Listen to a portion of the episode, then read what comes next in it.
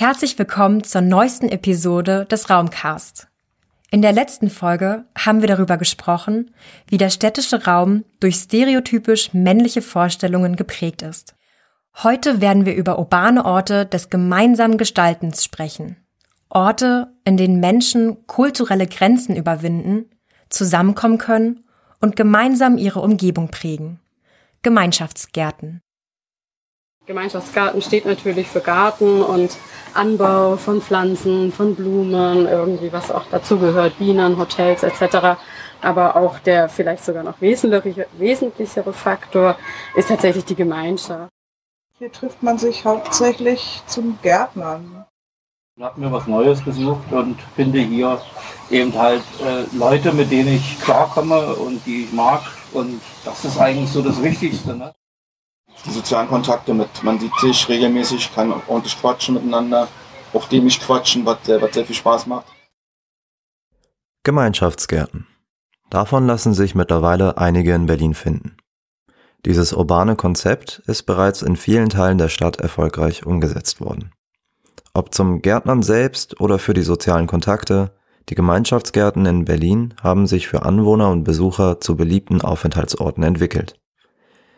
Während nebenan auf der Hauptstraße die Autos vor sich herbrummen und der Alltag seinen Weg findet, herrscht in den Gemeinschaftsgärten eine eher ruhige und gelassene Atmosphäre. Nun sind Gemeinschaftsgärten kein Phänomen, das nur in Berlin zu beobachten ist. Vielmehr scheint hinter diesem Trend eine ganze Bewegung zu stehen. Wir haben uns mit der Entstehungsgeschichte dieser Bewegung beschäftigt und möchten klären, wie sie nach Berlin kam und welche Auswirkungen sie hat. Bereits während des Ersten und vermehrt während des Zweiten Weltkriegs haben Nationen wie die USA, Deutschland oder Kanada die Idee von Gartenarbeit als Kriegsbeitrag propagandiert. Dadurch sollte die Last der Ernährung des Volkes während des Krieges auch auf die Bevölkerung selbst verteilt werden.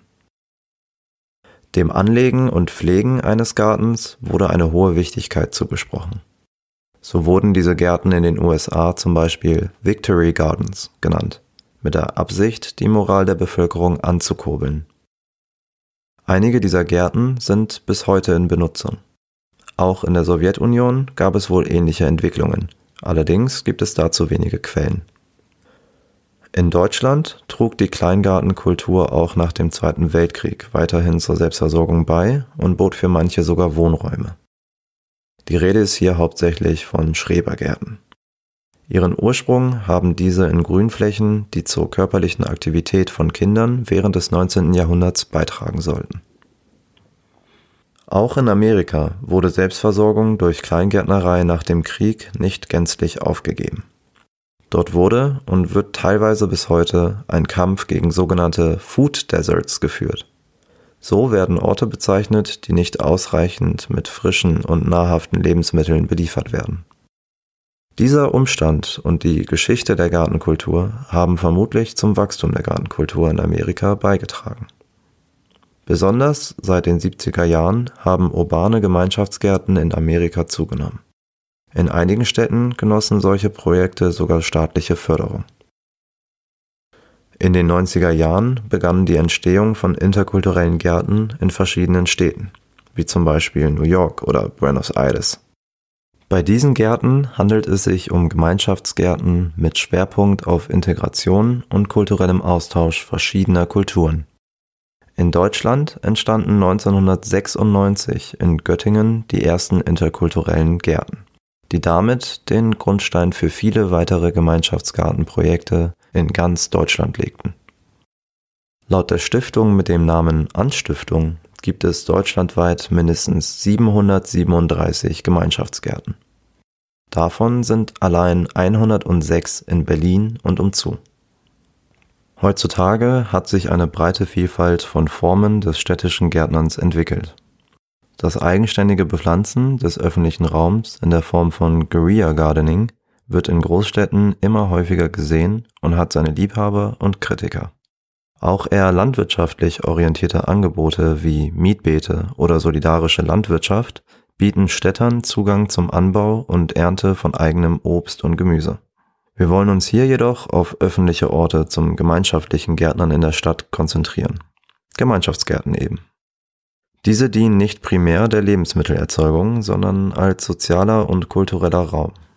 Auch in den in deutschen Städten weiterhin verbreiteten Schrebergärten hat im Laufe der Zeit eine Entwicklung weg von der Lebensmittelversorgung und hin zum Freizeitort stattgefunden. Allerdings strahlen die modernen urbanen Orte, von denen wir hier sprechen, schon einen anderen Charakter aus als die abgetrennten Parzellen der spießigen Schrebergartenanlagen. Oder zumindest scheint das so. Der Bürgergarten Helle Oase wurde 2012 in der Nähe vom U-Bahnhof Hellersdorf gegründet und Gärtner nach den Prinzipien der Permakultur. Die Anlage besteht aus einem Gemeinschaftsgarten und einem Repair-Café, in dem Besucherinnen lernen können, defekte Fahrräder und andere Gegenstände zu reparieren. Das Team aus Ehrenamtlichen und zwei angestellten Mitarbeiterinnen vermittelt ein Ziel, den Erhalt von Umwelt und Vielfalt. Auf einer ehemaligen Brachfläche von ungefähr 4000 Quadratmetern spaziert man nun neben Hochbeeten. Neben der Gartenfläche und dem Repair-Café befinden sich auch mehrere Sitzecken und eine Lehmhütte auf dem Grundstück. Doch die Entstehung war ein Prozess. Die Finanzierung von Anschaffungen und laufenden Kosten läuft meist über Fördermittel. Dabei ist es notwendig, einzelne Kosten zu begründen und regelmäßig auf dem Laufenden zu bleiben, welche neuen Beschlüsse vielleicht neue Förderungen ermöglichen. Zu einem Gemeinschaftsgarten gehört jedoch natürlich nicht nur die Finanzierung, sondern vor allem auch die Menschen, die sich dort engagieren und ihre Freizeit verbringen. Deswegen waren wir in der hellen Oase, um sie persönlich kennenzulernen.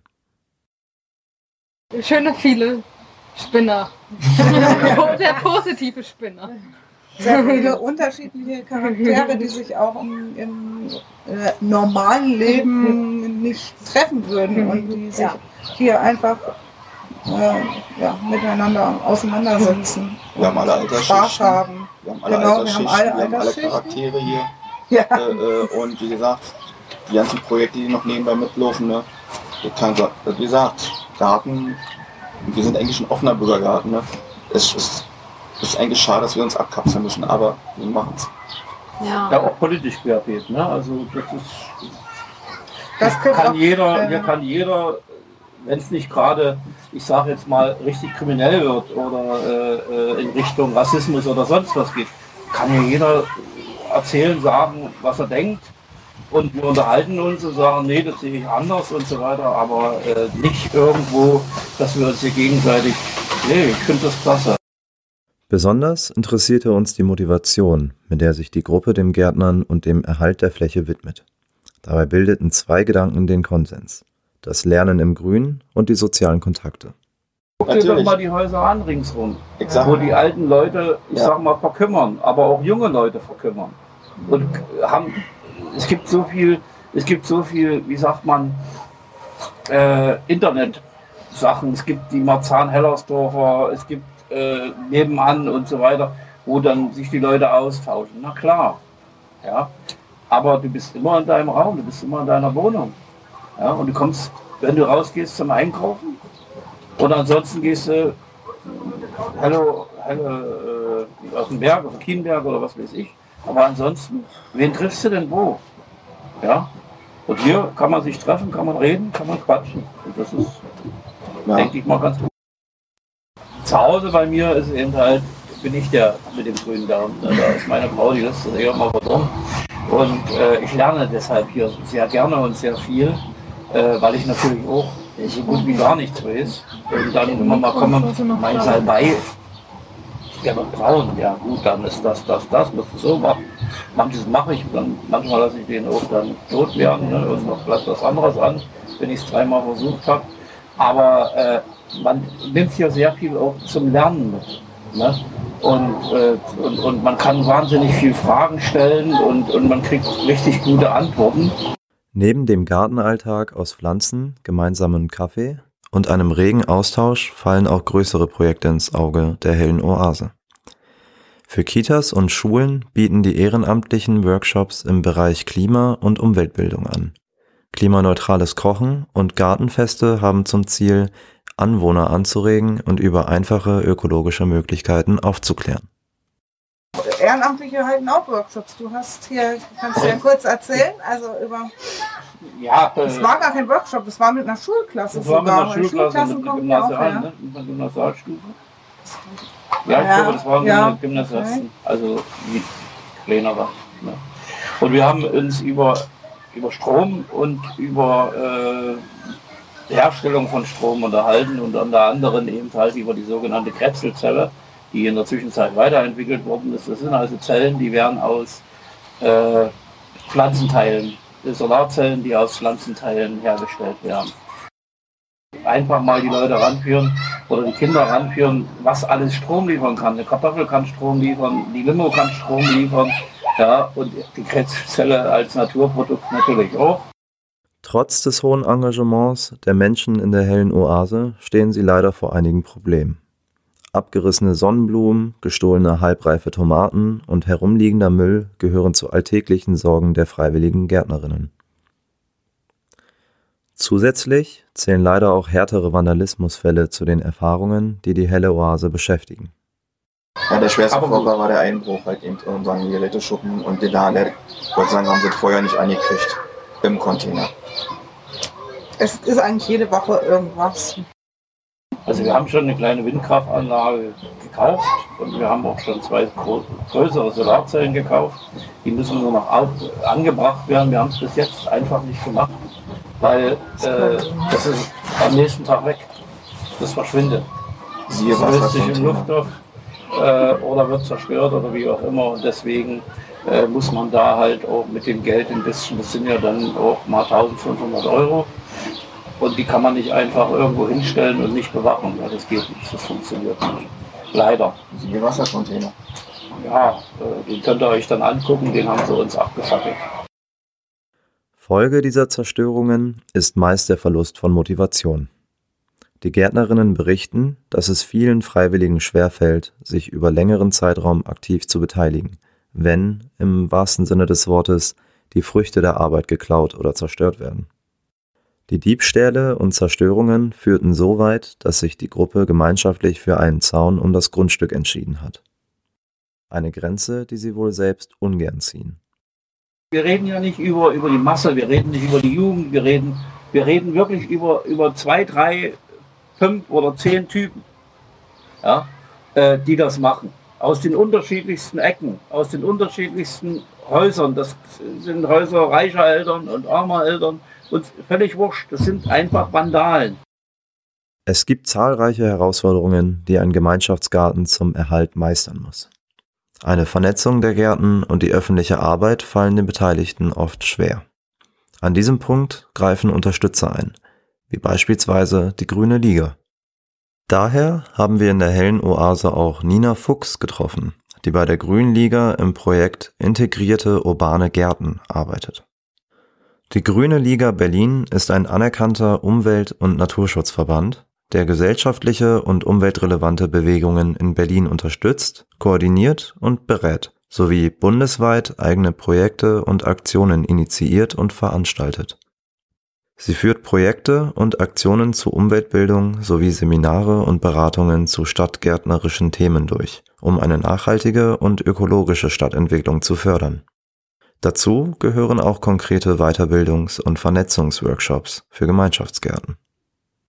Genau, also das ähm, genau haben wir auch oder unterstützen wir auch eben der Aufbau von Nachbarschaftsgärten und auch die Vernetzung der bestehenden Gemeinschaftsgärten wie jetzt diesem hier. Also einmal saßen wir auch hier in dieser Lehmhütte und haben zum Beispiel einen Workshop ähm, durchgeführt. Da ging es um die Gewinnung von Mitgliedern, weil genau so tolle Gärten dann oft da sind, aber dann fehlt es tatsächlich an so einem ganz festen Stamm auch manchmal von quasi Mitgärtner und Mitgärtnerinnen, die dann halt auch in den Sommerferien das Gießen übernehmen, genau.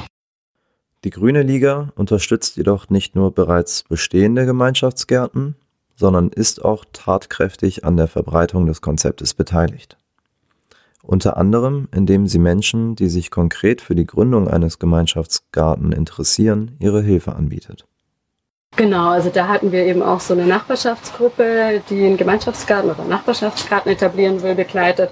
Und der wäre oder sollte eigentlich in einem Hinterhof von so einem Hochhauskomplex entstehen. Das ist jetzt Corona-bedingt leider tatsächlich erstmal auf Eis gelegt, aber es kam zu einem Workshop, wo wir halt auch quasi die Bedarfe, die Wünsche und einfach mal die Leute zusammengeholt haben. Und da war auch eben die Situation, dass wirklich so Studenten, Studentinnen, Familien, irgendwie Senioren, die da schon seit 40 Jahren in diesem Hochhaus leben und sich noch nie gesehen haben, obwohl sie halt da schon seit 40 Jahren leben, aber halt einfach zwei Aufgänge haben und sich niemals begegnen. Und die tatsächlich sehr glücklich waren, glaube ich, dass mal irgendwas passiert und man sich irgendwie irgendwo wohnortnah begegnen kann. Ich glaube, das ist so ein ganz großes Potenzial auch hier, weil ja, Gemeinschaftsgarten steht natürlich für Garten und Anbau von Pflanzen, von Blumen, irgendwie was auch dazugehört, Bienen, Hotels etc. Aber auch der vielleicht sogar noch wesentlichere, wesentlichere Faktor ist tatsächlich die Gemeinschaft. Also die treffen sich jetzt ganz oft, trinken zusammen Kaffee, irgendwie bringen einen Kuchen mit und einfach so als ja, Orte der Begegnung ist das, glaube ich, ähm, sogar ja, gleich wichtig, genauso wichtig wie irgendwie das gemeinsame Gärtnern, was halt dann irgendwie die Tätigkeit ist, die man irgendwie einfach interessant findet. In Gemeinschaftsgärten scheint sich ein enormes Potenzial für die Erhöhung der Lebensqualität der Nutzerinnen zu verbergen. Es drängt sich die Frage auf, wie diese Idee strukturell eine stärkere Verbreitung finden kann. Wir haben Nina gefragt, ob es Sinn machen könnte, Gemeinschaftsgärten von vornherein mehr in die Stadtplanung einzubinden. Ja, natürlich total sinnvoll, weil auch gerade so Orte wie dieser hier Anders als wie jetzt irgendwie so eine Randbegrünung oder einfach klassische Innenbegrünung von irgendeinem Wohnhof auch viel mehr natürlich ökologisches Potenzial hat, viel mehr irgendwie bestäuberfreundliche Pflanzen angebaut werden. Und daher wäre das natürlich schon praktisch, wenn auch gleich bei der Bebauung statt jetzt einfach irgendwie Abstandsrasengrün und irgendwelche pflegeleichten Hecken auch irgendwie Gemeinschaftsgartenflächen vorgesehen sind, zumal die Menschen das auch natürlich gerne machen. Also das ähm, ist schon auch Teil der Arbeit der Grünen Liga dass quasi Beratungen für Eigentümer oder Mietergemeinschaften quasi ähm, durchgeführt werden, die dann halt gemeinschaftlich den Innenhof begrünen wollen. Und da macht die Grüne Liga auch sehr viel mit Wohnungsbauunternehmen oder Genossenschaften, wo die dann halt auch in den Innenhöfen immer Hochbeete aufstellen und da eben Workshops irgendwie mitbegleiten, anleiten. Und da hat das Interesse seitens der Anwohner und Anwohnerinnen, aber auch irgendwie seitens der Wohnungsbauunternehmen zugenommen. Und äh, wenn man das natürlich von vornherein mitplant, dann muss man nicht erst im Nachhinein wieder irgendwie relativ aufwendig und mit viel Geld die Hochbeete anschaffen und bauen, sondern man könnte natürlich gleich irgendwie Flächen vielleicht vorsehen, in denen man auch in der Erde gärtnern kann. Doch die Realität sieht leider häufig anders aus. Neue Gemeinschaftsgärten werden vielerorts nicht in die Stadtplanung mit integriert und bestehende Gemeinschaftsgärten sind sogar teilweise in ihrer Existenz bedroht. So zum Beispiel das Himmelbeet in Berlin-Wedding. Seit vier Jahren steht fest, dass das Himmelbeet seinen Platz bald räumen muss und bis jetzt konnte kein alternativer Ort gefunden werden. Spricht man mit den Menschen vor Ort, wird der Wert, den Gemeinschaftsgärten darstellen, schnell deutlich. Für Außenstehende ist dieser Wert aber nur schwer greifbar. Um dies zu ändern, wurde das Forschungsprojekt Gartenleistungen ins Leben gerufen. Wir haben mit Lea Kliem gesprochen, die beim Institut für ökologische Wirtschaftsforschung arbeitet, einem der Projektpartner. Im Gartenleistungsprojekt geht es darum, dass wir all diese verschiedenen ökologischen und sozialen Leistungen praktisch erfassen wollen und auch den ökonomischen Mehrwert von den Leistungen abzubilden ähm, damit dann praktisch der Wert von den Gärten auch in stadtpolitische Entscheidungsprozesse mit eingezogen werden kann. Weil es ja in ähm, Städten häufig so ist, dass der Nutzungsdruck von Flächen sehr hoch ist, weil es eben begrenzte Flächen gibt, die zur Verfügung stehen. Und ähm, da sehen wir einfach, dass viele Gärten auf anderen Nutzungsansprüchen, wie zum Beispiel den Wohnungsbau, die natürlich dann wirtschaftlich ein bisschen attraktiver sind, dann weichen müssen oder verdrängt werden oder auch einfach in Planungsprozessen halt nachrangig behandelt werden. Und ein Grund dafür ist, ähm, dass der Mehrwert von urbanen Gärten ja erstmal so schwer greifbar ist. Und wir wollen den mit dem Projekt ein bisschen greifbarer machen, um den Entscheidungsträgern dann auch praktisch gute Argumente zu liefern, warum Gärten eigentlich wichtig sind für die Stadtgesellschaft und warum die erhalten werden müssen, auch langfristig. Das Projekt steht aktuell noch am Anfang, aber erste Ergebnisse gibt es schon. In Bezug auf den konkreten lokalklimatischen Effekt von Gemeinschaftsgärten wurden am Beispiel des Himmelbeet schon interessante Erkenntnisse gewonnen. Da konnten wir empirisch feststellen, dass urbane Gärten wie zum Beispiel das Himmelbeet in der Nachbarschaft eine Kühlleistung von mindestens 2,5 Grad haben im Vergleich jetzt zu versiegelten Flächen, also zum Beispiel im Vergleich zu Parkplätzen.